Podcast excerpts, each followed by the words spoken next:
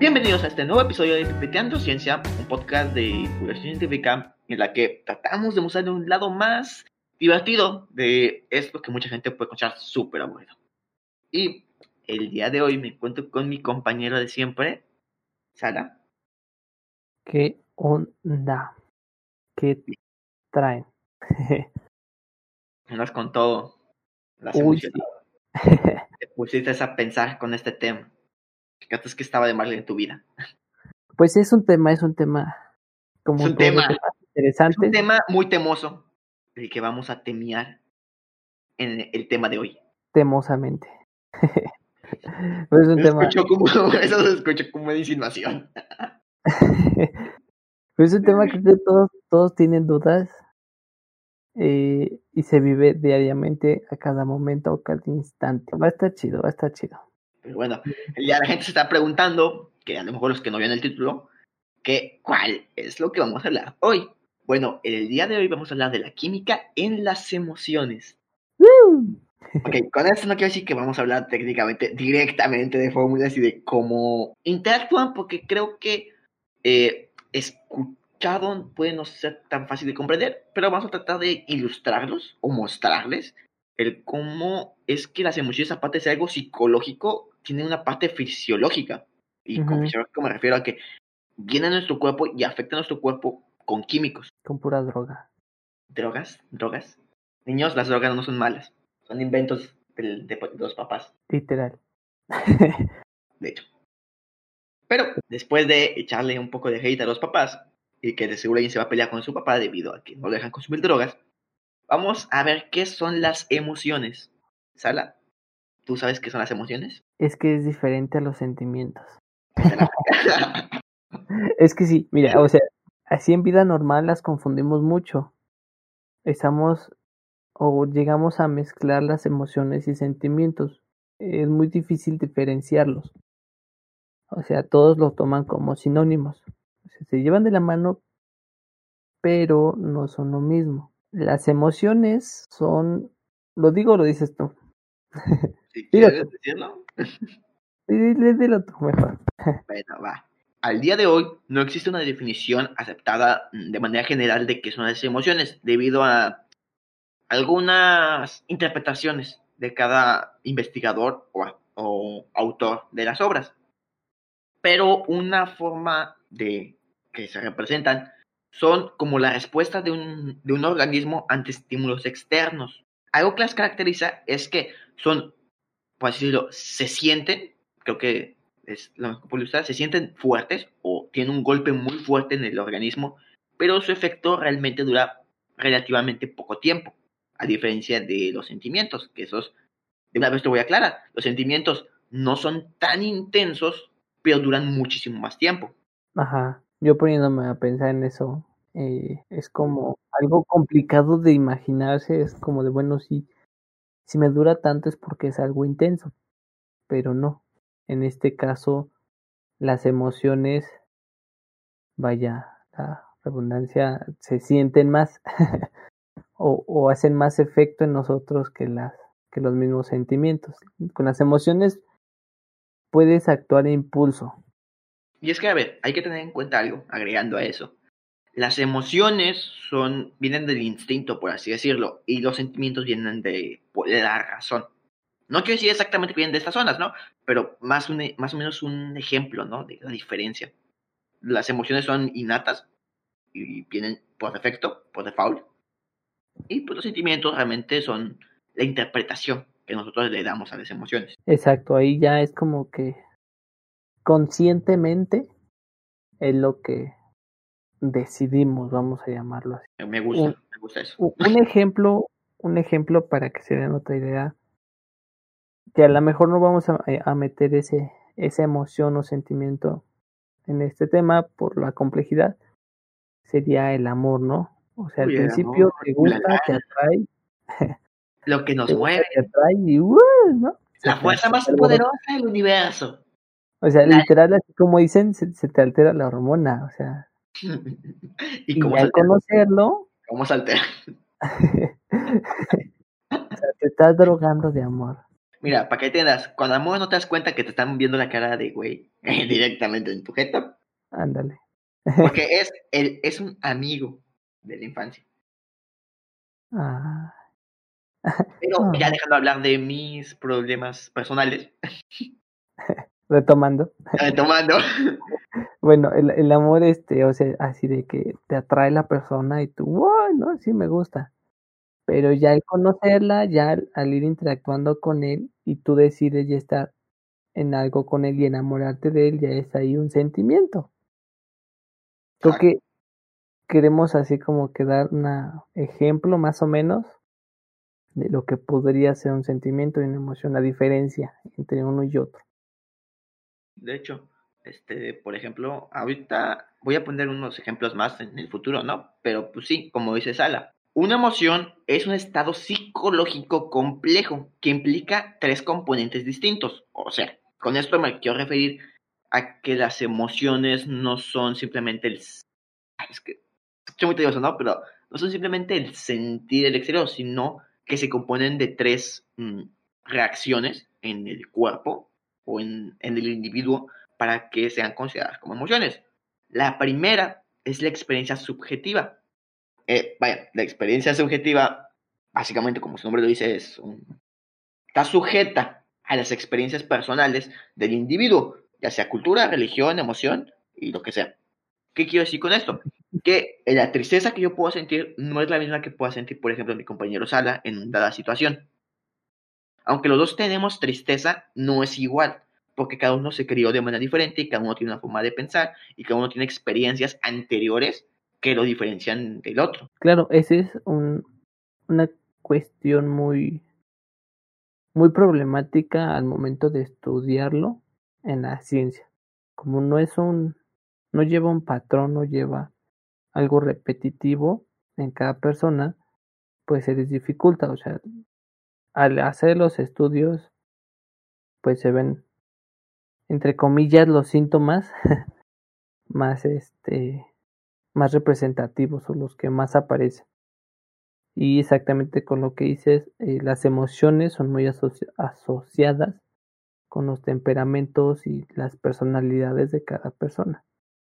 Ya van, van de, las, de, la, de la mano. Después de la experiencia subjetiva, y ya platicamos que depende de cada persona, viene la respuesta fisiológica. Y ahora se preguntan, ¿qué es la respuesta fisiológica? Sara, pregúntame, por favor. ¿Qué es la respuesta fisiológica? Gracias por preguntar, pequeño niño tonto. Te voy a responder. Ah, la respuesta fisiológica es básicamente la química y la biología que hay dentro del organismo. ¿Con qué, quiero decir con esto? Que ya no es una experiencia, mm, ya no se ve ligada a las personalidades nada por el estilo, sino que es meramente algo químico que sucede en nuestro cerebro y en nuestro cuerpo. Por lo tanto, tenemos la experiencia subjetiva, la fisiológica, que son los cambios, por ejemplo, la segregación de hormonas, el, las, la forma en cómo nuestro cerebro empieza a almacenar información en ese momento, en el, incluso en el cómo nuestros órganos se ven hasta cierto punto modificados en ese momento para cierta tarea. Esa es la respuesta fisiológica, ¿va? Sí, sí, sí. y esa fisiológica se va, más, este, pues a lo físico ya. Para, para no echar tanto rollo. Básicamente, ¿no? Por ejemplo, cuando a ti te gusta, ajá, por ejemplo, ¿no? Eh, supongamos que hay que nos escucha. Eh, seamos chica o chico, ahí, tu gusto, ¿no? ¿Te gusta una chica o chico? En nuestro caso vamos a decir que la ves, pero si chicas, lo podemos usar como lo ves. Bueno, ves a esa chica y Mm, te habla y todo eso y sientes mariposas en el estómago. Esas mariposas realmente no es que te hayas comido un insecto, no. Lo que sucede es que tu cuerpo te está diciendo que está pasando algo. Y esa es la respuesta fisiológica. Nuestro cuerpo está cambiando. Por eso, por ejemplo, cuando hay... emoción. Exacto. Por ejemplo, cuando ya hablamos con la persona que, por ejemplo, nos guste, pues sentimos el cosquilleo en, en el estómago, no podemos articular bien las palabras, Mm, te empiezas a sudar. Te sientes hasta feliz, o sea, ya te fue de la basura y sientes que... Tus músculos se contraen, la piel se vuelve más sensible, por eso la piel de chinita. La piel chinita, digo, la piel de chinita. Hay un montón de reacciones. Y esa es la respuesta fisiológica. Ahora, la última respuesta que compone este trío es la respuesta conductual. Ahora, ¿qué es la respuesta conductual? Bueno, básicamente es el cómo esta emoción cambia nuestro, nuestra forma de actuar en ese momento. Por ejemplo, eh, ahorita voy a poner un ejemplo rápido, ¿no? El miedo. Cuando el miedo interactúa con nosotros, de estar tranquilos, pasamos a una posición defensiva y o estamos listos para correr. Ya no depende de, la, de nuestra experiencia personal ni de nuestra física dentro del cuerpo, sino ahora de cómo nuestro organismo, mezclando las dos experiencias anteriores, reacciona para eh, ante tal estímulo. Exacto. Igual, eh, voy a poner el mismo ejemplo de la persona que te gusta.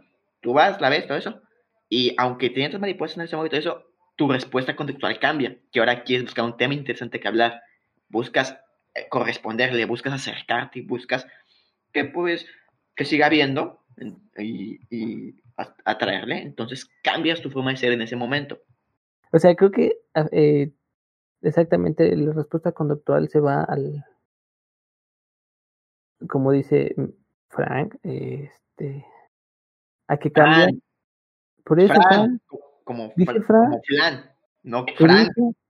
Dije, no soy Frank Castle. Nada, es cierto, es broma. Ya, perdón. Entonces dije Frank. Nada, es que ya maté ¿Qué onda? Este. Ven chicos, esto es una respuesta conductual, porque rápidamente se vio amenazado y cambió su conducta a de posición defensiva. El ejemplo, el ejemplo, ¿sí? mira, Fran. Pues exactamente, y hasta también el hecho de, estar, este, por ejemplo, moviendo la, los, estás nervioso, moviendo los pies, moviendo las manos, agarrarte el pelo, todo ese tipo de cosas también se, se van a esa parte conductual porque es algo que normalmente no haces, es, tu, es una estimulación de tu cuerpo para dar, calmarse por sí solo, ¿no? Ahora que tenemos esa hermosa trifecta, ese hermoso trío, podemos decir que las, em, muchas emociones surgen de nuestro sistema límbico. El, eh, algunos autores eh, ¿cómo decirlo? organizan el cerebro en tres secciones. El córdiceps, el sistema límbico y el cerebro reptil que realmente después, en otro podcast, si quieren, podemos hablar de que realmente esto es una mentira y no es así como se ve el cerebro, porque es más de que hace funcionar la evolución. Pero ah, hay un sistema, o sea, el sistema límbico que sí tiene algo de verdad, es una red compleja de neuronas en la cual se regulan las respuestas fisiológicas a los estímulos. En, eh, en este caso, son respuestas de origen inconsciente. A esto le podemos decir que el sistema límbico se encarga de nuestros instintos, por así decirlo. Entonces las emociones nacen de los instintos del propio ser humano. Así es. Aquí quisiera, por ejemplo, agregar lo que dijo un, un profesor de, la Universidad de, de, Talca, en Chile, eh, se llama Bartolomé Jankovic. Como Chile, ¿no? Ajá, no, o sea, dije, parece más ruso, pero bueno. Dice que la, la palabra emoción se utiliza para referirse a todo estado, condición o movimiento por el cual el ser humano se da cuenta de la importancia o relevancia que tiene una situación específica en su vida, sus necesidades o sus intereses. En este caso, pues va a ser esa respuesta a, por ejemplo, un examen que te va a poner nervioso, te va a poner así a sudar, o por ejemplo, cuando, cuando ves que matan a un perro, tu reacción va a ser diferente. O sea, la importancia que le vas a dar. Si va a ser algo que no te importa, obviamente no te va a afectar en nada. ¿Cómo es que no? o sea, yo me quedo, yo me quedo traumado. No, o sea, me refiero. ¿Qué tipo de, vida, ¿qué tipo de ser humano eres como para que no te afecte, hombre? Estás. Pues es una Te deben de meter el No, no, no, no, no. No sabía que tienes. Por ejemplo, ahorita como actuó Fran, como le dio mucha relevancia, o sea, se, se, alteró, se puso de agresivo, pudiendo haber estado tranquilo, si no le hubiera importado. Agresiva tu forma de pensar, hermano. Ahora voy a dormir con un cuchillo cada vez que salgamos de fiesta, por si acaso, porque ya que te ponías poner de loco. Este men se pone bien loco. Calla, calla. Literal. Bueno, retoma, retoma. Ese luego lo explicamos en otro podcast. Pero... Que no quiero, que no quiero exhibirte. Uy. Pero sí, como igual como está haciendo sala, y como yo estaba diciendo hace ratitos, Las emociones surgen de lo que podemos llamar como nuestro instinto, la parte más inconsciente que se encarga de mantenernos vivos, porque de hecho las emociones sirven para eso, para preservar la vida del individuo. Un ser sin emociones básicamente es como un robot, ni un robot de naturaleza no puede servir de, mucho. Ahora, encontré una frase bonita que me gustó. ¿Sí? ¿Te la puedo decir? A ver, es, sin el estímulo y la guía de la emoción, el pensamiento racional se enlentece. Ah, ¿Cómo se dice? Enlentece. En lento. Se pone lento. Vamos a decir que se pone lento. Es que tiene muchas veces esta palabra. Enlentece. Enlentece. A ver, San Google nos dirá. Me pregunto a Alexa. Alexa, ¿cómo se dice No, no pedí eso. Alexa. Enlentece. Enlentece. Enlentece. Ah, es que creo que no le puse acento, entonces por eso me sacó de onda. No tiene acento, ¿sí? Es que no sé, pero a lo mejor tiene un acento no, no gramático. Yo digo, no. no puede enlentece. Y desintegra. La mente racional no flota por encima de lo irracional. No puede liberarse y no ocuparse solo de la razón pura. Hay teoremas puros en matemáticas, pero no pensamientos puros que los descubran. Pero básicamente la gente que les diga que las emociones no sirven para nada, que los sentimientos no sirven para nada, básicamente son unos tontos porque realmente no comprenden lo que significan y la importancia de ellos en la supervivencia y en la incluso la creatividad de resolver problemas. De hecho, por, por eso también en las películas dicen muchas veces, como lo han visto, este, que las emociones nos diferencian de, de un robot. Y exactamente, o sea, las emociones, los sentimientos te dan un enfoque muy diferente al mundo. O sea, aquí al tener emociones va a conllevar sentimientos. Sí. y el, el, el, tener un sentimiento también te puede te genera empatía. O sea, empatía, a empatía, siéntate como tu tía. Ah, exacto, como no, no, no. Siéntete o siéntate. Siéntete. Ah, ok. No, sé qué piensas tú de tu tía, hermano, no sé. Si este está enfermo. Tú eres el que estás giversando lo que yo estoy diciendo. Como diría, yo solamente soy responsable de lo que digo, no de que tú entiendas. Yo por eso pregunté. bueno, o sea, tenemos empatía. O sea, al tener empatía ya nos da un enfoque muy diferente. Comprendemos la situación de la otra persona y hasta de otros animales. Por eso es que también es de, este, ¿saben qué? No matan a, los animales. Pues, ¿Qué te hizo, no? No tuviéramos esos sentimientos de empatía, creo que ahorita nada de naturaleza habría. si de por sí hay extinción, habrá más extinción. La naturaleza no ya sería, sino que perecería. Como tu tía. bueno, o sea, eso es, es la parte que nos hace también muy humana. Quiero decir algo interesante que puede escucharse contradictorio, contradictorio. No sé qué tengo hoy con las palabras. O sea, se puede escuchar muy contradictorio. Pero es que las emociones tienen un origen biológico necesario. Y es que eran uno de los escudos que, mm, uno de los mayores escudos que tenían los, o que mejor dicho, tienen los seres vivos para poder conservar su supervivencia. Es lo que los mantiene vivos. Y en el caso del hombre, también permite formar relaciones e incluso dar sentido a la vida. Porque hay que entender algo, sin emociones no hay sentido por el cual vivir. E, Exactamente. o sea, por ejemplo, mucha gente dice, es que las emociones te quitan el sentido de la vida. No, no es así. O sea, de hecho, las emociones hacen que la vida valga algo. Te hace también te, te, hace razonar las situaciones. Te hace analizar más. O sea, eh, si, si no hubiera emociones, tampoco nuestro análisis creo que sería menor. O sea, sí lo haríamos, pero el analizar con sentimientos ya es muy, muy diferente. Lo interesante es que los sentimientos sí se presentan en seres con hasta cierto punto una mayor inteligencia.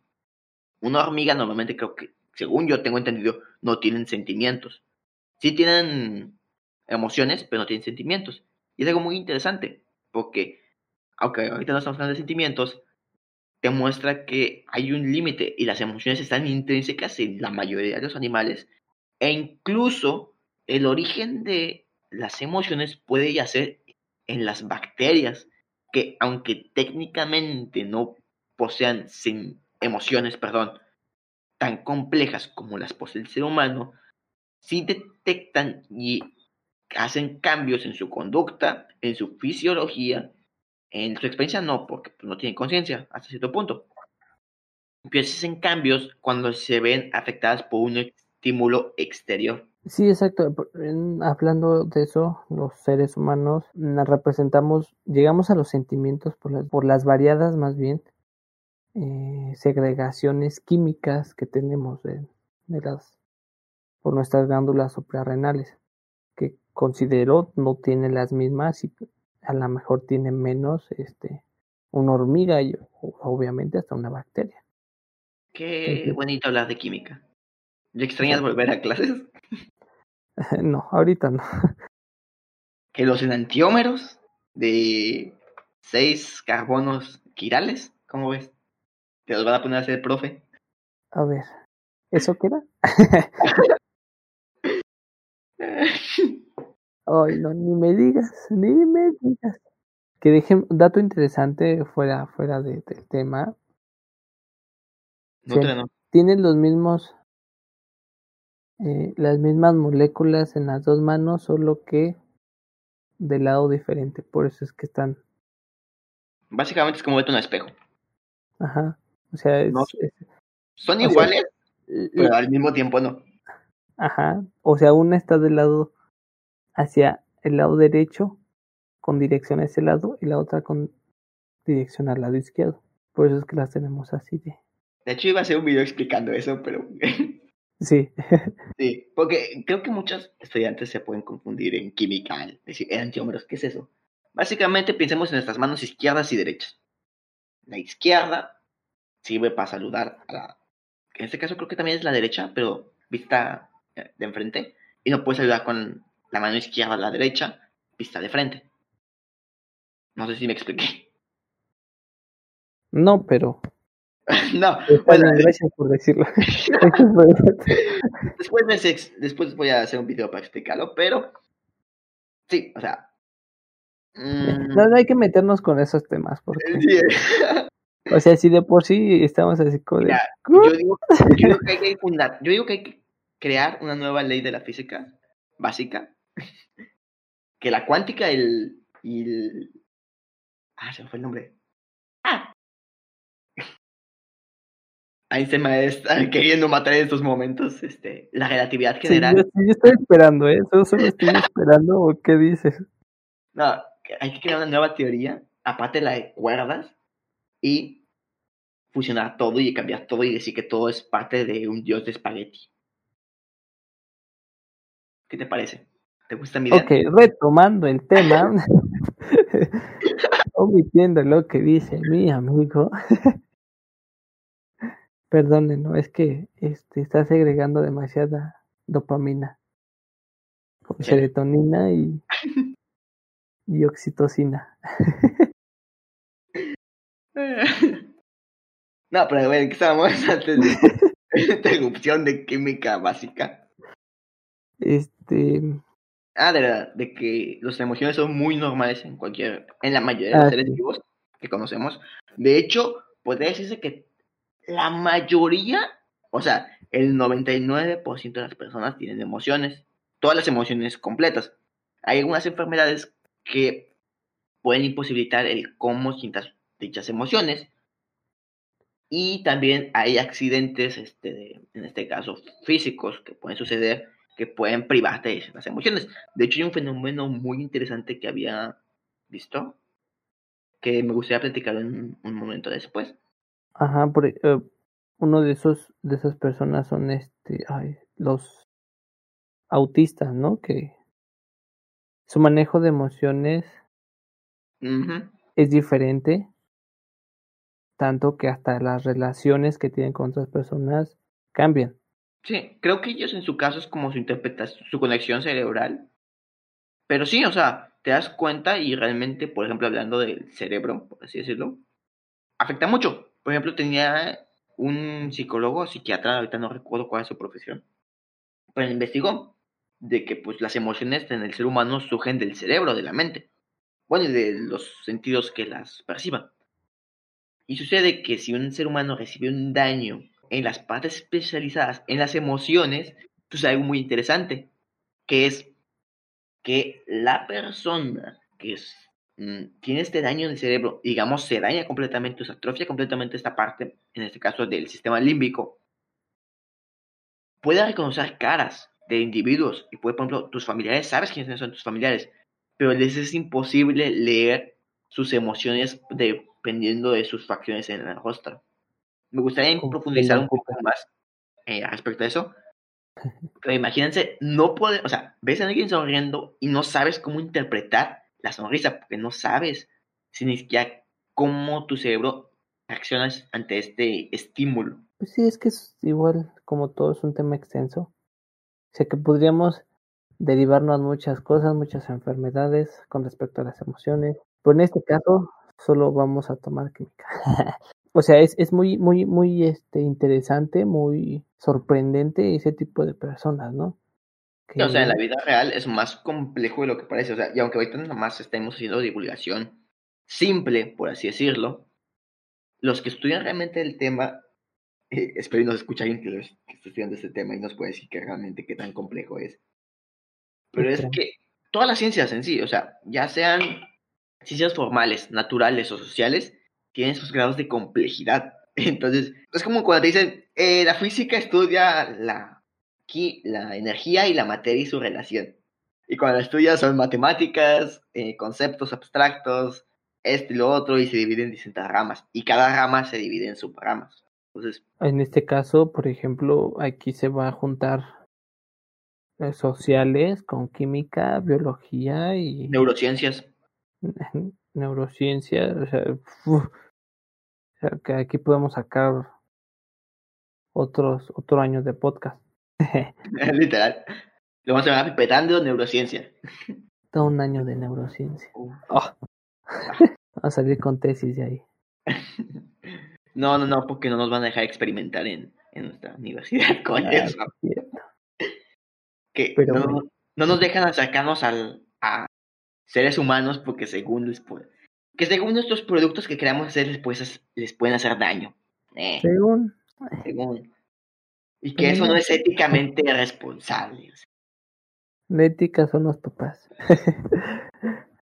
Pero bueno, ahorita en este, en este podcast vamos a retomar solo emociones básicas. Hay muchas, muchas emociones, pero nos vamos a ir por las básicas. Sí, si quieren hablar, eh, escuchar emociones, vayan a hacer un podcast de ayuda psicológica, por favor, pero estamos con básicas, ¿no? O sea, no, es broma, no se vean ningún otro podcast, después vamos a lo mejor a hacer un capítulo. Sí, yo, estoy ahuyentando, o sea, ya, ahuyentando, por favor. O sea, pero aquí vamos a, manejar básicas, porque... De momento. Porque obviamente si son básicas son más fáciles de comprender y las demás, pues, puf, olvídate. Sí, y es que, por ejemplo, ahorita que estamos diciendo básicas, es que hay que entender que las emociones pueden ser catalogadas como, la, como ese, los espectros de colores.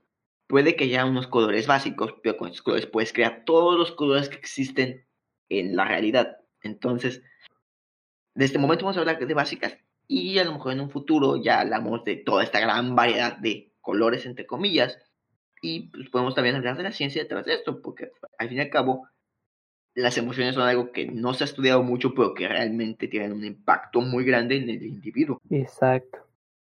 O sea, así como dices de colores, es muy buen ejemplo, es como si mezclara tristeza con enojo y saber qué te va a dar y estudiar eso y chalala. Así como Rafa en el meme, así como estoy enojado y triste.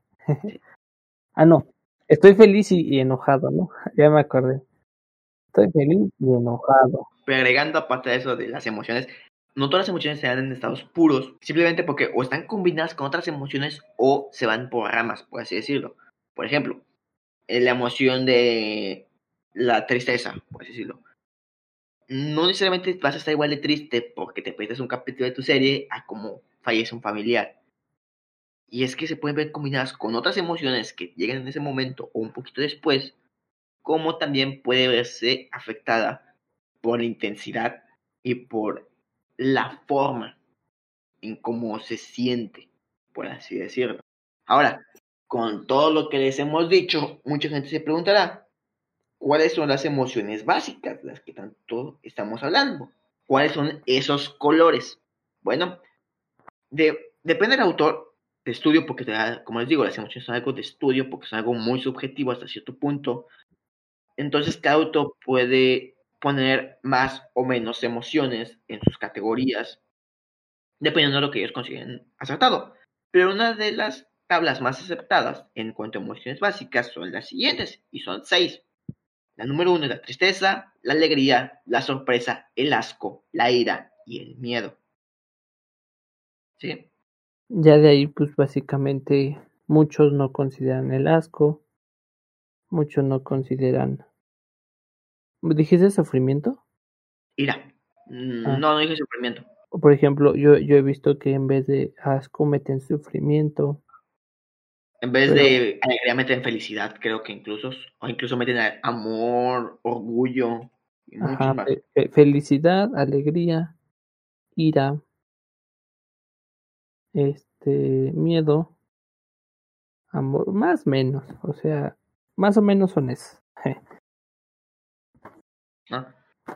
Hablando de emociones, por ejemplo, me gustaría agregar que algo que no agregué ahorita hace ratito, pero me gustaría agregar de una vez, es que, por ejemplo, mm, ¿te acuerdas que ahorita se estaba hablando de cuando dañas tu cerebro? Que no es muy buena idea. Chicos, no, no dañen su cerebro, en serio, no, no van a ganar nada. Una plata de hablar como hablar medio rarito, no creo que ganen nada más. Inténtenlo, ya. sí, están muy necesitados.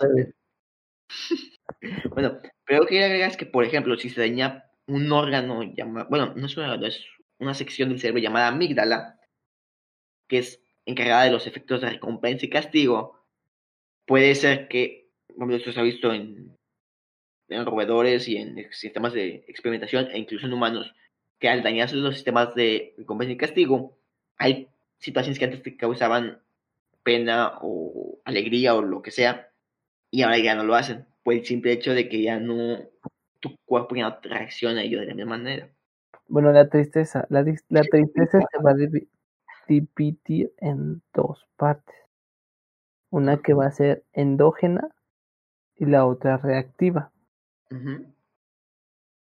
La endógena la voy a leer así como dice y ahorita copy paste dice eh, la genera el propio organismo bueno obviamente no es una falla de reloj bioquímico que por alguna razón provoca un desequilibrio en las proporciones de los opiáceos reguladores del campo emocional o si en este caso lo que va a decir. ¿Qué vas a decir? Espera, es que me, me quedé trabado. es esas veces que se te cierra la mente y. Sí, te Este, a ver, ¿qué iba a decir Chihuahua? O sea, por ejemplo, ya. Eh, opicios, o sea, es, es, es, de droga. Es un, ah, pues cierto, chicos, este, para que no sepa, en el cerebro, prácticamente nuestro cerebro mismo nos inyecta drogas. Exactamente, y es lo que está diciendo, que en la endógena hay una falla en, en esa desegregación de, de esas sustancias. Hay veces que eh, esa falta de, por ejemplo, de, en este caso, lo que te provoca la tristeza, que sería este, la disminución de noradren, bueno, noradren, noradrenalina. ¿Sí, no? Sí. Ah, bueno, y, y, la serotonina, lo que provoca la tristeza, es ese fallo que hay en eso de, de poder regularlo, es este la tristeza endógena. O sea, igual, hasta el hecho de, por ejemplo, eh, consumir drogas eh, y que te ponga triste, también se toma como endógena, o sea, sería una tristeza endógena. Sí, es parte de una emoción. Y la otra es la reactiva, que esa sí va a ocurrir más naturalmente cuando, por ejemplo, eh, te corta tu novio, se muere un familiar, se muere tu perro, este pierdes en un videojuego y te pones a llorar, o sea, ¿Quién cosas eso? en serio, si piensas en un videojuego y te pones a llorar, no sé qué tipo de juegos juegas, pero por favor no lo hagas, búsqueda psicológica. por favor. Las novelas, si ves novelas te pueden ayudar, bueno, esa es una, una reactiva. Ahí la reactiva, pues, por ejemplo, intentan controlar eh, esa tristeza con el llanto. El llanto es una distensión que tiene el cuerpo. Y así empieza a, a regular la tristeza. Derivan como 25 reacciones químicas. O sea, son un buen, o sea, mm, creo que no hace falta decirlas todas. Pero No, la, que, la que más regula o la principal es la serotonina, que pues ya lo veremos con, con la felicidad, que es la que lo provoca. está happy. Ahora, muchas personas se pensarán y se preguntarán, ¿por qué tenemos tristeza? Y la realidad es que, en, ¿cómo decirlo? Hay una función biológica por la cual sentimos tristeza. Y es que el estar en estados tristes que nos vamos, mm, por ejemplo, nuestro cuerpo disminuye sus defensas y se pone como en un modo de hibernación, funciona para que la propia mente pueda superar un trauma fuerte y pueda continuar. O sea, el sentirte triste te permite avanzar en un futuro porque te permite toda esa carga emocional, todo ese mm, cambio de panorama, por ejemplo, en la muerte familiar, la tristeza se encarga de absorberlo y en ese momento para después permitir que no afecte a largo plazo al individuo de una manera perjudicial. Antes de continuar, pues me gustaría mencionar algo eh, muy importante que mucha gente lo puede confundir, ¿no? Ahorita que estamos hablando de química. Pero el cerebro, para crear las emociones, usa dos elementos, los neurotransmisores y las hormonas, que no son lo mismo, hay que diferenciarlos. Los neurotransmisores solamente ocurren en las neuronas, en la sinapsis, para comunicar mensajes entre ellas. Mientras que las hormonas afectan a los órganos y también pueden afectar al cerebro, ¿no? Pero normalmente afectan a los órganos para llevar a cabo funciones específicas, ¿sí? Ambos son compuestos químicos y ambos cumplen la función de ser como un mensaje, pero las hormonas afectan al organismo en general, mientras que los neurotransmisores solamente a las neuronas. Ajá, o sea, por ejemplo, la serotonina y la, las que acabo de decir son de, de neurotransmisores. eh, Qué bueno que lo dijiste, se me, se me pasó decirlo, ¿no? no. O sea, esto, esto ya, este, estas dos actúan en el cerebro. O sea, estas van a, a, a controlar este, esa sensación de, de tristeza. Exacto, O exacto. van a provocar la felicidad. Ahora, ya que hablamos de tristeza, ¿no? Me gustaría hablar, y ya que dijimos que su contraria es la alegría, me gustaría hablar de la alegría. La alegría se caracteriza, mm, más que nada yo defino la alegría como la sorpresa y el la emoción de sentirte alegre. Pues, Es que me es difícil de explicar, o sea, definir con palabras sentimiento, o sea, perdón, perdón, o sea, pero es que la alegría no es lo mismo que la felicidad y tampoco no es lo mismo que el amor. Ah, sí, o sea, distintas, o sea, Ojo ahí, o sea, otro dato, la felicidad y la alegría la tomamos como eh, sinónimos, o sea, como si fuera lo mismo, pero no, es diferente porque hasta en la ciencia tu cuerpo actúa de manera diferente ante cada una. Incluso, por ejemplo, hay un sentimiento, bueno, no es un sentimiento, una emoción como tal, es que la verdad, que lo llamamos paz, que igual no se siente igual que la alegría, que la felicidad y que, el- y que el amor. Entonces, como digo, son colores, por así decirlo, entonces es un poquito más difícil. En este caso quiero hablar de la alegría. La alegría se define a- principalmente a la producción de endorfinas y dopamina. Ok, la dopamina es producida en el cerebro de, en, en gran medida y a- en la, do- bueno, vaya, la dopamina se caracteriza porque es, es lo que nos hace sentir, no sé si está bien decir la palabra, pero bien, o sea, eh, no sé si alguien consume algún tipo de droga, por ejemplo, la nicotina, el alcohol o la marihuana o cualquier otro tipo de droga, cuando las consumes, normalmente te hace sentir despejado. ¿sí? No sé cómo cae la palabra. Pero cuando, cuando fumas, cuando tomas, cuando estás con cualquier tipo de sustancia, tiene un efecto. Y este efecto es gracias a la dopamina, porque nuestro cerebro al consumir algo que nos produce la alegría, se recompensa en sí mismo con, con este químico. Para los que han fumado, para los que han tomado, bueno, para los que fuman, para los que toman, o para los que se meten cualquier otra cosa, pues obviamente que van a saber un poquito más a qué me refiero con esto, a este sentimiento de, bueno, no sentimiento de emoción, perdón, de no importarte mucho lo que esté pasando alrededor, o de tranquilizarte, o sea, sentirte más relax. Bueno, yo sí te entendí, los demás no sé. Ah, no te metes cualquier cosa. Bueno, en este caso, por ejemplo, la dopamina, si no mal recuerdo, es un neurotransmisor, pero también se le conoce como neurohormona. Y esto provoca que la dopamina, su efecto sea más prolongado. Por eso es que también cuando estás feliz, a veces como que te, dura mucho tiempo. Y no sé si se han dado cuenta, bueno, a mí me ha pasado que hasta me has, me, ah, me ha, me he... Se te lengua la traba. Ajá. Me es más difícil como que el, el quitarme o que se me vaya este más rápido la, la tristeza que la felicidad. Bueno, la que la alegría, perdón. Ya me confundí. Uy, uy. Que la alegría. Confundido términos, vamos bien. o sea, en ese caso, por eso es que la, porque la dopamina es hormona y es neurotransmisor y por eso te, te prolonga más la eh, su efecto. Sí, de hecho. Es que es como el sistema de recompensa que tiene nuestro cuerpo de cuando haces algo que te produce placer, el liberar dopamina eh, también hace que reincidamos en ese tipo de conductas.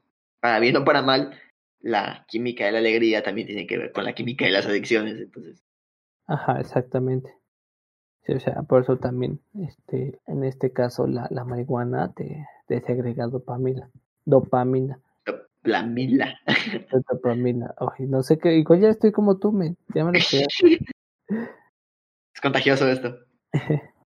Ahora, y esta, esta se segrega en el hipotálamo. Las otras sustancias que se caracterizan con la alegría o que definen más la alegría son las endorfinas.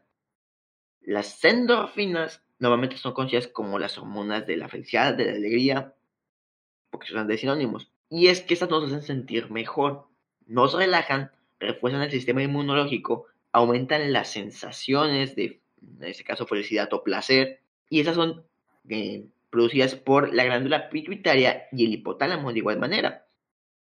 Se liberan durante el... Y es muy interesante, las endorfinas normalmente se liberan, y es más común que se liberen durante la intimidad, la emoción, el dolor, el ejercicio, el consumo de comida picante, etc. Ahora, se preguntarán, eh, ¿por qué se segregan estas sustancias? Bueno, en la intimidad y en la emoción lo entendemos, ¿no? La intimidad es un proceso muy, ¿cómo decirlo?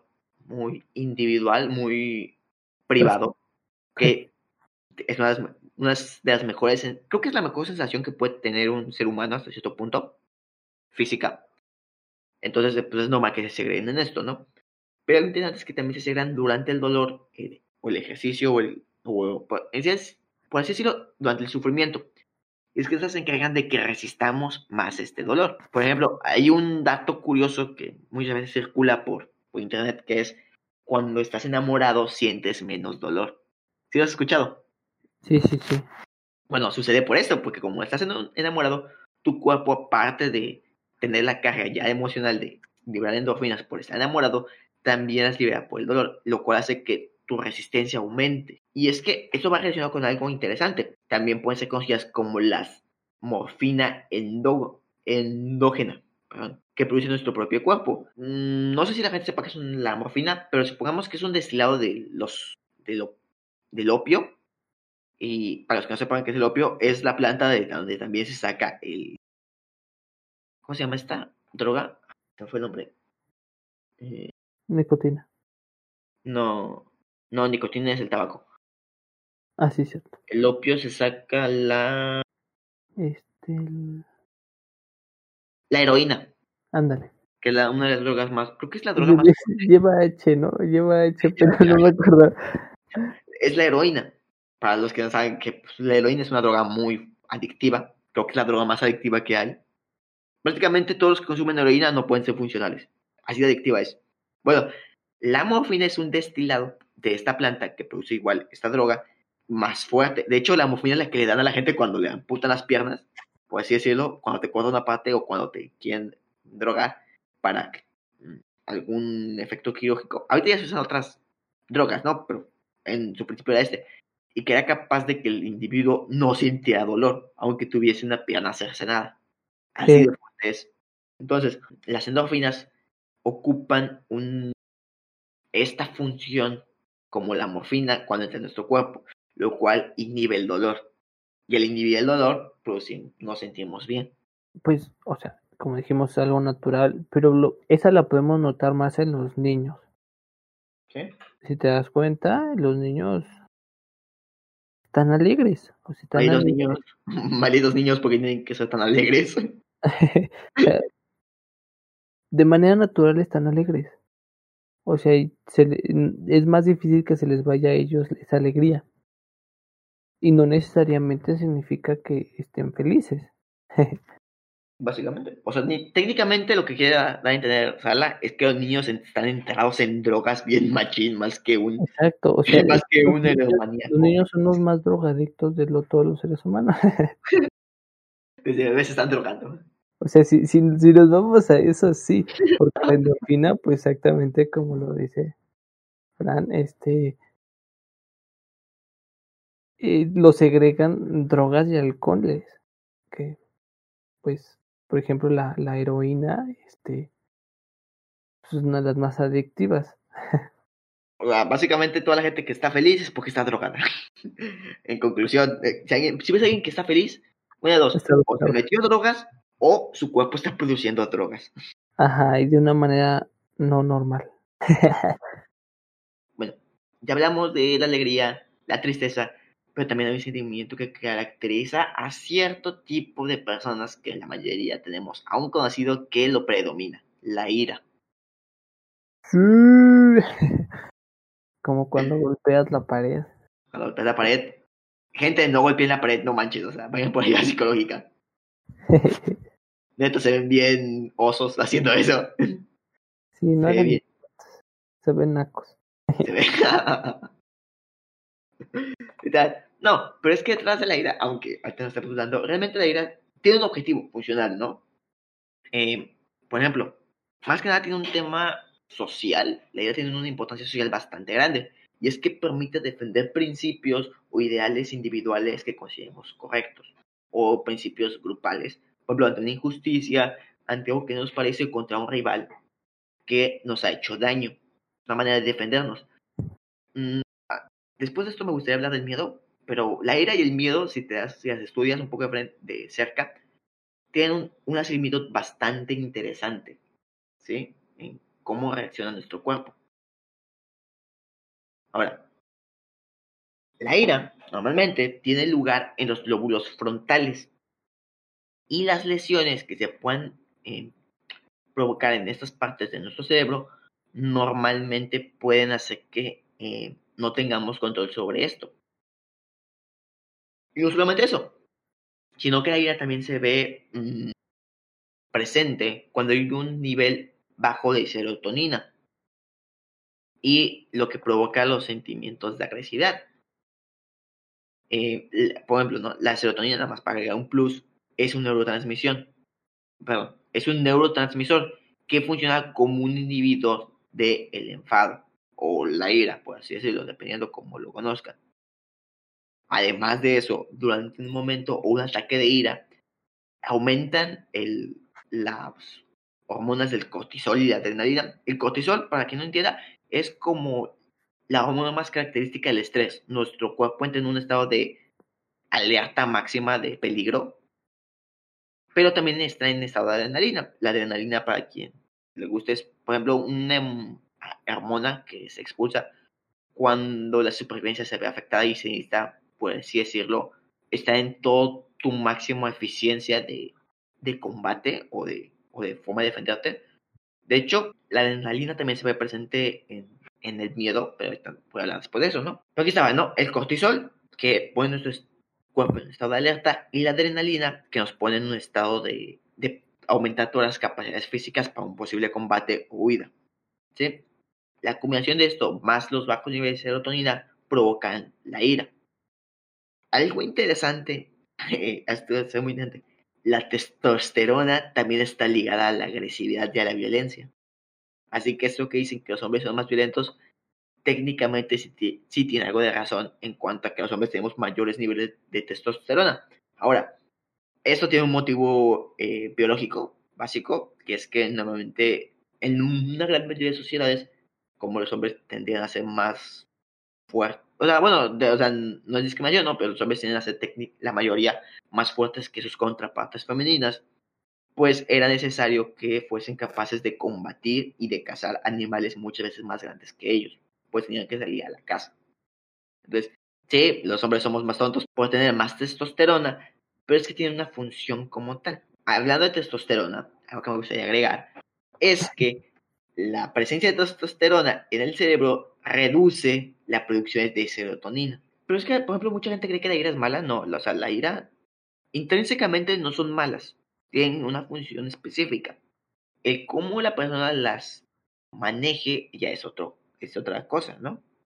Mm, aparte de las funciones biológicas que tiene eh, la ira, también tienen funciones conductuales. Y es que hasta cierto punto era necesario que hubiese personas que estuviesen capaces de enfrentarse a injusticias. De hecho, un efecto fisiológico interesante de la ira es que, a diferencia del miedo, que son muy parecidas, de hecho mucha gente las considera como contrapartes, en el miedo la sangre del cuerpo normalmente se retira a los órganos vitales y aunque y se deriva también a las piernas para huir. En la ira no, en la ira el cuerpo se prepara para la lucha directa. O sea, a diferencia del miedo que es huir o pelear, en la ira es pelear. Normalmente es yo no me voy de aquí porque yo voy a terminar con esto. Y normalmente la sangre se, por ejemplo, cuando una persona está enojada, normalmente se le ve la sangre más en el rojo, en la cara. En los brazos también están más rojos, porque aumenta un nivel más considerable de sangre. Igual, la adrenalina entra, entra a tope y por eso, por ejemplo, cuando ves las peleas de... Normalmente son entre hombres, ¿no? Pero cuando ves las peleas por enojo, si no sucede un knockout, normalmente se van hasta las últimas consecuencias hasta que se cansan. Y muchas veces no sienten el dolor. Porque nuestro propio cuerpo se encarga inhibir el dolor. La sensibilidad disminuye. Ajá. Ahí y este y hasta te hace hacer cosas estúpidas, ¿no? Cuando estás enojado. sí, o sea, también hay que controlarla, tampoco no se pasa. Pero ahorita que estaba hablando mucho de la ira y que se parecía al miedo, ¿qué te parece si hablamos un poquito del miedo? De esta emoción tan interesante, que hecho es de las que más estudia, sino es que es la que más estudia de todas. Está entre el amor y, el, miedo. Eh, o sea, creo que los dos son de las más ah, bueno, buen punto, sí. interesantes, solo que el amor mm, es, es más complejo. Muchos no lo catalogan como algo el amor es un tema muy interesante que podemos tocar después en un podcast dedicado a él. Ajá. No sé qué le parezca a la gente, pero creo que 14 de febrero ya tienes tema. Creo que sí. Sí, básicamente. Pero este, el amor sí es una emoción muy compleja que muchos lo ponen como emoción básica porque se vive diario y se estudia mucho exactamente también, pero es muy compleja porque porque va a conllevar muchas más emociones por dentro. O sea, es, es que el simple hecho de decir compleja, o sea, ya las emociones de por sí son cosas complejas. Ahora, una emoción, decir una emoción que aparte de ser una emoción compleja, es más compleja, es como que, ¿what? Exacto. Entonces, el, el miedo en este caso es un poco más comprensible, o sea, sí se estudia, es un, se está estudiando mucho, pero, pero como que hay algo más un poco más claro que el amor. Ah, ojo, por cierto, tenemos un capítulo especial de podcast de, dedicados al miedo, en donde hablamos de esta emoción por casi creo que era una hora, 45 minutos creo que nos echamos. Así que si quieren irse a echar un...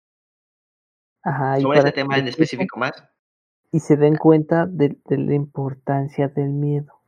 Aparte ya hablamos también de cositas más, por ejemplo, que Sala es un miedoso y otras cositas, pues a echarle una, voy a decir ojeada, pero esto no es un libro, así que sería una... Una escuchada. una escuchada. Se escucha bien feo eso, pero bueno. pero va. Mm, también para que las personas no digan que nada más nos mandamos ese episodio y no les transmitimos esto, no sé si te gustaría hablar un poco de la química detrás de esta emoción tan interesante, la verdad. Para mí es una de las más interesantes. Pues miren, eh, aquí vamos a empezar este. Miren, pues miren, no estudié, no estudié esto, pero bueno. déjenme eh, buscarlo de una vez. Le pregunto a, aquí a Alexa.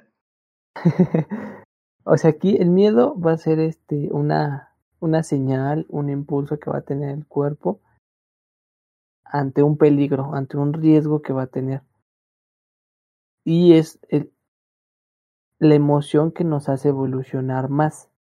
Es la emoción tal vez más, lo escucharé en el podcast, más antigua.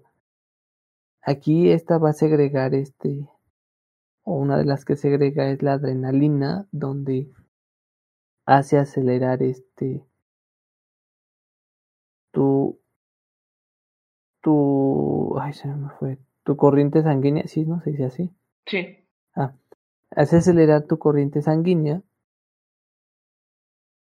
y preparar a tu cuerpo físicamente para que se prepare a huir, como decía eh, mi, compañero, mi amigo, mi amigo Fran, ah, porque exactamente lo toma como un riesgo. En este caso vamos a ver si esos videos o esas películas este, de fantasmas y de cosas así, este, es lo que provoca.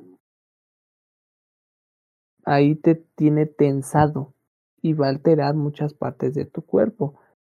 Bueno, también segrega en este esta emoción dopamina, segrega serotonina, lo que hace también que sientas un poco de emoción, un poco de a veces cuando ves una película de terror, eh, como que te, te emociona, ¿no? O sea, hay un, cierto modo de emoción de, de, alegría, vamos a llamarlo así, y también te da pues la angustia y la ansiedad, ¿no? Ya dependiendo igual este la, la situación te da te da estas otras eh, este emociones o hasta sentimientos. Ajá. Ok. Eh, también, aparte de todos estos químicos, se libera corticotropina. Esta. Ah, ¿Cómo digo? Esta. Esta hormona, disculpen, se encarga de liberar otras, 20, otras 30 hormonas adicionales que cumplen la función de preparar tu cuerpo, como ya hemos dicho, para huir o para pelear. Y todo, todo tu cuerpo se. Cuando alguien experimenta sensación de miedo abrumadora, se te cierra el estómago, te tensas, empiezas a, incluso, toda tu se te pone fría, te pones con un gesto nada agradable e incluso se te puedes quedar paralizado. Y es que todas estas mezcla de químicos cumplen una función que es mantenerte vivo. Exactamente, como, como dije, repito, es la alerta de un de algo o sea que estás en riesgo. Al igual eh, es una emoción que se presenta con algo desconocido. En este caso, por ejemplo, todos, ten, muchos tenemos el miedo de morir, también me incluyo, porque no sabemos qué hay después. Muchos dicen, bueno, pues es el cielo y demás, pero ¿y si no? Espera el Valhalla, el Mictlán. el, el infierno. Puede ser comida de dioses. mm. Entonces, eso es lo que también provoca todo ese miedo. Y eso te provoca ansiedad, te provoca angustia, o por ejemplo el, miedo de que a lo mejor no tienes nada que comer, no tienes dinero, te va a presentar angustia. Como hablamos en el otro capítulo, eh, el miedo produce, viene de dos motivos, el, el miedo físico y el miedo eh, imaginario, por decirlo. Ajá. Y pues sí, hablando de miedo, hablando de miedo, y que algo que se ve sumamente relacionado, porque sí, estoy viendo que como nos gusta mucho el tema, podemos volver a hacer otra vez el capítulo de esta sección y se nos da el caso. Entonces, algo que va muy relacionado, por ejemplo, a las películas, es un concepto llamado gore, que es enseñar imágenes sangrientas, brutales y de ese tipo, para aparte de producir miedo, producir asco. Y el asco es también una emoción primordial. Ahora, estuve, en serio, quiero pedir disculpas, estuve investigando y buscando la química, bueno, las hormonas que producen el asco, pero sucede que el, el asco es una de las emociones que menos he estudiado como tal. Entonces, aunque estoy buscando en muchos papers y todo eso, no encontré. Pero algo interesante es que normalmente se va a acompañar del miedo, por lo que podría ser que muchas de las hormonas que producen el miedo también se relacionen con el asco. Y es que entendamos algo, el asco tiene una función primordial y es mantenerte vivo para que no te comas nada que te pueda matar. ¿sí?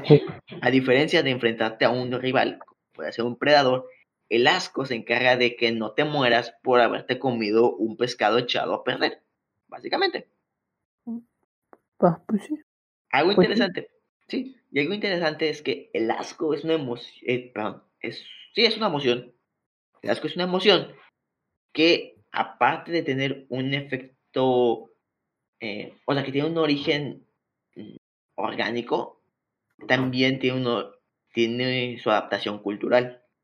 Por ejemplo, aparte de sentir asco, por ejemplo, de comida echada a perder, de sangre, de órganos expuestos, de una infección en, en la piel, ahí también podemos sentir asco por animales o agentes que pueden estar relacionados a estos, por ejemplo, las ratas, las cucarachas, las moscas, las arañas, porque aunque estos técnicamente no, no los vayamos a consumir y no nos vayan a provocar eh, eso, están relacionados a una enfermedad o a un problema, por lo cual el cuerpo reacciona diciendo, yo me alejo. Es que el asco de hecho es eso, o sea, yo me alejo porque eso puede provocarme un daño.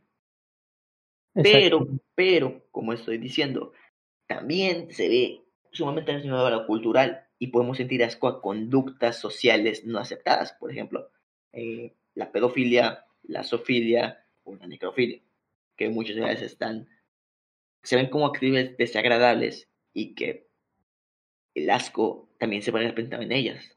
Entonces es muy interesante cómo es que se moldea, porque cumple una función no solamente biológica, sino también social. Exacto. Y como se dijo desde un principio, va a ser dependiendo a cada persona. Por ejemplo, hay gente que le da asco cierta comida. Cierta comida que para muchos es como de, no manches, está bien buena esta comida. ¿Cómo no te va a dar asco? Pues le da asco. Porque eh, su, su cerebro así lo está interpretando. Su personalidad, su, su temperamento hace que, que, le dé asco, que así lo interprete esa comida, esa situación, como la pedofilia. Y los pedófilos pues, no tienen asco al hacerlo, por ejemplo. Entonces, to- todo esto se va a llevar eh, en base a, a la percepción de cada quien. El comportamiento conforme a cada este, emoción va a depender de, de cada quien. Y, y de hecho el, el asco se me hace un, un tema eh, un poco mm, extraño. Bueno, más que extraño, quiero, quiero creer que los científicos no se han metido tanto en esto porque creo que lo han tomado como un, un síntoma de, de algunas otras emociones o, o situaciones. Más de emociones, por ejemplo, en el miedo, o, o hay veces este también el, el hecho de que te sientas muy, muy triste, bajan tus defensas. Que hasta que me acuerdo, faltó mencionar eso. Pero lo mencionamos, que es lo importante. Ajá. Este también hay veces me ha tocado personas que hasta estando tristes llegan a sentir asco. Entonces también creo que quiero creer que los científicos no se han enfocado mucho porque lo ven más que nada como un síntoma hacia una emoción. Podría, podría ser, ¿eh? La verdad. Es que las emociones son algo complejo. Ahora, hablando de cosas complejas y ya para llegar a, la última, que por cierto, eh, llevamos ya casi media, una hora y media grabando. Sí, pero sí nos detuvimos. Sí, bastante. Pero como quiera, voy a ver como corto, pero ya para adelantarle. Bueno, y hablando de cosas que casi no se estudian y que son complejas, la última emoción es la sorpresa. Que igual en esta no encontré. Es que el problema de la sorpresa es que es neutra, es una emoción neutra. Y se ve, y para poder. O sea, la emoción en sí es. El, mm, aumenta nuestras pupilas, nos mantiene. Aumenta la frecuencia cardíaca y nos mantiene listos para cualquier reacción. Pero se ve completamente afectada si está acompañada de otra emoción. Por ejemplo, el miedo. Por ejemplo, nos sorprende algo terrorífico. Y obviamente nos va, nos va a ir peor que él está esperando a que llegue. O el cambio, la alegría que nos sorprendan con una fiesta sorpresa. Entonces se ve muy ligada a otras emociones para que predomine su característica inicial. Exacto, siempre cuando tienes una sorpresa, pues, o sea, después de esa sorpresa que es muy momentánea, se presenta la otra emoción. O sea, Saben que, oye, estoy embarazada. Te dice tu novia, estoy embarazada. No, no manches, es cierto. Entonces, ahí, por ejemplo. Es un... un flashback bien feo. Ahí. Me jugaban una vez una broma de esas y yo con cara de. ¿Qué? Sí, esa créeme. También yo me la busqué por estar ahí de gracioso. Estoy embarazada y yo, no manches, ¿qué pasó? ¿Qué pasó? ¿Qué pasó? Vamos, bueno, Por ejemplo, ahí es un claro ejemplo de que te da, te da como que preocupación, te da miedo, te da este, rara vez la gente que le da felicidad o alegría. gente rara, nada, Nada, le da tristeza, por ejemplo, entonces a veces hasta es una mezcla de emociones el, el, el asombro, el sorprenderse. Entonces también exactamente va a depender de la situación en la que estés. O sea que tal que si no se me regalan un millón de dólares, pues no me voy a poner a, a, a, a temblar de miedo, ¿verdad? Obviamente que Depende. Si te lo regala una contraficante por algo, o sea. Bueno, Sí. No creo que regale por buena gente, la verdad. Quiero algo a cambio. Te lo va a Elon Musk. Hoy sí. no manches, pues sí es cierto. Por eso la, la, eh, la sorpresa es una de que se ve muy ligada a su entorno. Y, por ejemplo, es muy común ver videos de bromas en que sorprende a la gente, pero es que te descolocan completamente. O sea, realmente cuando te dan una sorpresa, tu mente se pone en blanco en ese momento porque estás esperando eh, observar tu entorno para saber si lo percibes como algo bueno o como algo malo. Exacto, y como es de sorpresa, es así todo en un instante, o sea, tu cerebro eh, tarda en procesarlo. O sea, a pesar de que, o sea, no tarda mucho, tarda en procesarlo, entras en shock. Mm. No sabes qué hacer, no sabes ¿Tú cómo. has jugado así cosas como bromas de sorpresas? ¿Cómo, cómo? que se te han jugado así bromas, pero que sean como que sorprendente para sacar, para dejarte en shock. Sí, creo que sí. Sí. sí. Estás recordando los traumas, ¿no? Exacto. Es que sí estaba recordando, pero sí, sí, sí, sí me han hecho. A ver, ya, me dio curiosidad. ¿Cuál fue la de esa broma más? Así como que más te dejó en shock. No, mira, vamos a hacer eh, una sección aparte de cosas vergonzosas. ya, no, ya, a ver. me dio pues, curiosidad una, una, una chica, este, sí, de repente me dijo, ¿sabes qué? Este, yo que soy embarazada, yo así de, ¿qué? O sea, sí, sí, sí me pasó, fue, horrible, por eso es que lo dije también, pero no quise decir nada. Es que creo que a muchos hombres nos han jugado esa broma de ¿qué pasó? ¿Qué pasó? Estás pensando, a ver, a ver, a ver, vendo el Xbox, vendo el celular, me vuelvo taxista, no sé qué hago, pero pues... Y yo así como, no, ya mi vida valió, todo lo que tenía planeado ya se fue a la basura, no, no. Es que lo peor en mi caso que de la broma que a mí me hicieron, no, o sea, aunque me dio un poco de miedo, también me dio un poco de felicidad y yo como, ¿qué? Entonces yo pensé, ¿qué? yo ya estaba a punto de decirle a mis padres, oigan, mamá, papá, ¿qué creen? Como regla de Navidad van a tener un nieto. Sí. Cuando me dijeron, no, no es cierto, es broma, yo, ah. Yo, yo sí, No. este, Cuidado, estúpida, mi corazón. o sea, creo que sí ha sido la broma más pesada que me han hecho. Dos. Y Todavía me dice cotorrea, y yo así, de, ¿cómo que Con eso no se juega. Y yo, no veas que casi me mato. Pero bueno, retomando. la tomamos. Pero sí, la Sí. sorpresa es un, es un estímulo, este, que hasta en los animales se presenta. Antes de que terminemos, me gustaría agregar que es importante saber manejar sus emociones, chicos o chicas, o chiques, depende de quién nos escuche y depende de cómo le guste ser nombrado. ¿no? No, o sea, pero pues a lo mejor y se sienten aislados y pues se sientan incluidos, ¿no? En esta comunidad. Las emociones son algo importante, ¿no? En nosotros mismos como individuos y es importante reconocerlas, aceptarlas y experimentarlas, pero tampoco dejarnos llevar por ellas completamente. O sea, no, no hay que ser unos robots sin emociones, porque no manchen, qué aburrido, qué hueva. Pero tampoco no hay que ser tan impulsivos, porque esto puede afectar nuestra convivencia con otros. Así que lo mejor es mantener un estado neutro. Así que eso sucede mucho, creo que es muy común, ¿no? Por ejemplo, tú, Sala, eh, me estabas diciendo hace rato, antes de que empezáramos, que es muy común que, por ejemplo, mucha gente tenga problemas de emociones porque no saben cómo, cómo administrarlas y normalmente tú les quieres dar consejos y no te y como que hacen lo contrario. Ah, me dices que trate de calmarme. Voy a quemar una iglesia, ¿no? O sea, no, cálmate. Como de, a ver, o sea, ¿qué te ver, estoy diciendo? A ver, a ver. sí, o sea, ¿no básicamente entiendes español? ti- tienes muchísima razón. Creo que es a yo en lo personal, algo que le digo a todos, ¿no? O sea, creo que disfruta cada una de tus emociones.